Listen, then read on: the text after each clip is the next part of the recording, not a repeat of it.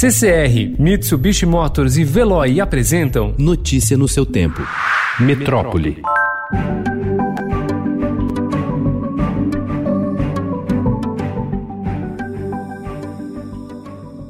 O novo ministro da Educação, Carlos Alberto Decotelli, significa a derrota da ala olavista e uma vitória do grupo moderado militar. O economista especializado em gestão foi anunciado ontem pelo presidente Jair Bolsonaro como substituto de Abraham Weintraub, demitido na semana passada. Decotelli, ex-presidente do Fundo Nacional de Desenvolvimento da Educação, é visto como um profissional pragmático e distante do pensamento ideológico que dominou o MEC desde o início do governo.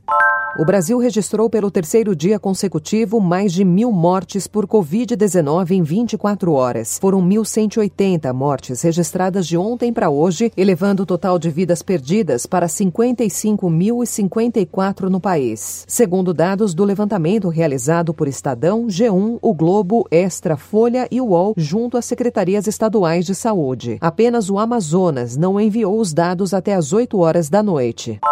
Passadas duas semanas do início do Plano São Paulo, programa de reabertura econômica da gestão João Dória durante a pandemia de coronavírus, a evolução das mortes por Covid-19 no estado cresceu em ritmo cinco vezes maior do que nas duas primeiras semanas de junho, segundo dados da Fundação Sistema Estadual de Análise de Dados. Com medidas mais drásticas, como o toque de recolher e a proibição de bebidas em locais públicos, prefeituras reagem à explosão de casos de coronavírus no interior paulista. Dados divulgados pelo governo mostram que a região já supera a capital paulista em número de mortes acumuladas pela Covid-19. O Supremo Tribunal Federal cassou a liminar que autorizava a Prefeitura de Marília, no interior de São Paulo, a adotar regras próprias para a flexibilização do comércio. A decisão do vice-presidente da Corte, ministro Luiz Fux, levou em conta o aumento de casos na cidade e a necessidade de se adequar às normas da quarentena previstas no Plano São Paulo. A cidade deve recorrer. Carlos Antônio dos Reis tem 52 anos e, desde os nove, percorre as ruas de São Paulo coletando materiais recicláveis. O ano de 2020 está sendo histórico para ele. Nunca viu tanto plástico e papel descartado. Também nunca trabalhou tão intensamente quanto agora. O que ele vive hoje na maior cidade do Brasil é reflexo do isolamento social e um recorte do que se observa em todo o país.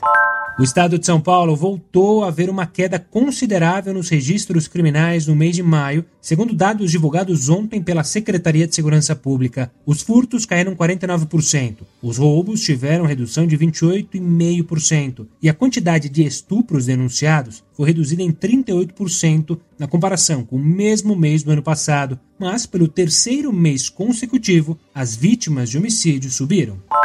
A ministra da Agricultura, Tereza Cristina, declarou estado de emergência fitossanitária pelo risco de surto de praga de gafanhotos nos estados do Rio Grande do Sul e Santa Catarina. A medida foi publicada no Diário Oficial da União de ontem para a implementação do plano de supressão da praga e adoção de medidas emergenciais. A situação climática, porém, deve estabilizar a nuvem ainda em território argentino. Notícia no seu tempo. Oferecimento CCR e Mitsubishi Motors. Apoio Veloy. Fique em casa. Passe sem filas com o Veloy depois.